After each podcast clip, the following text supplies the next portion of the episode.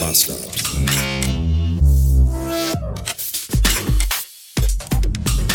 Hallo, da bin ich mal wieder und ich beginne diese Episode direkt passenderweise mit einem Zitat von Mark Twain.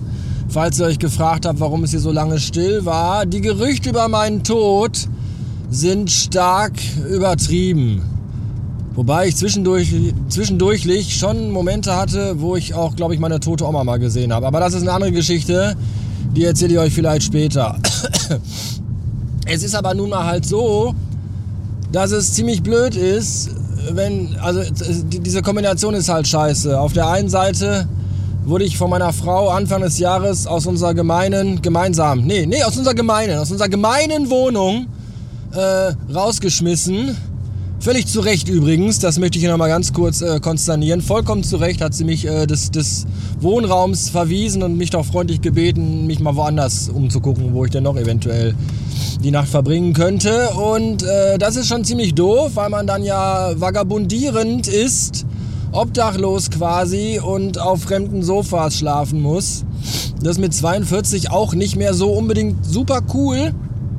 Was aber noch hinzukommt und was echt noch belastender, also belastender nicht, aber auch sehr belastend ist, ist die Tatsache, dass ich echt arschkrank war die letzten zwei Wochen. Und mit arschkrank meine ich wirklich arschkrank. Ich habe sechs Tage im Fieber gelegen und es ging mir richtig, richtig dreckig. Das ist zum einen doof, weil es echt scheiße ist, wenn du krank bist und in fremder Leuten Betten und Sofas liegen musst und da alles voll schwitzt und voll äh, rotzt und einfach äh, bist, wie so ein Zombie. Das finden die, glaube ich, auch nicht so geil. und man selber fühlt sich auch nicht so wirklich wohl dabei. Und außerdem ist das natürlich auch dann eine Phase, eine Zeit, in der man höchst unproduktiv ist. Weil, ich sag mal so, wenn du so aus der Tasche lebst, im Auto wohnst und auf fremden Sofa schläfst, dann möchtest du dich schon sehr alsbald darum bemühen, einen neuen Wohnsitz zu bekommen.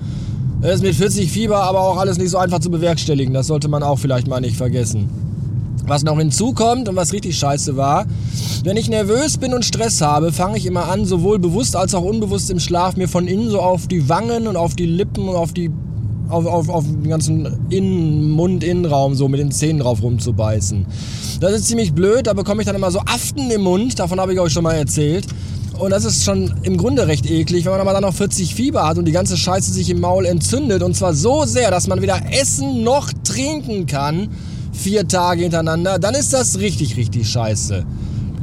Also meine Unterlippe sah von innen aus wie eine Mondlandschaft. Für ganz hartgesottene gibt es ein passendes Episodenbild.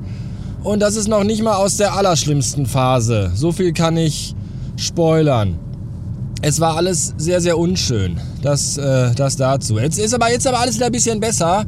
Es geht mir auch ein bisschen besser. Noch nicht so richtig gut, aber ein bisschen besser. Ich habe eine Wohnung, deren Vertrag ich nächste Woche herunterschreiben werde.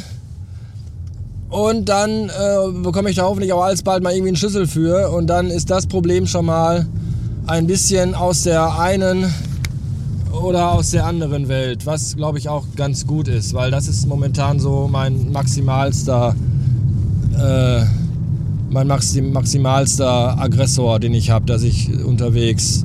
Aber es, es, es geht bergauf. Ich, ich werde wieder, wer ich bin, glaube ich. Es, es klart auf.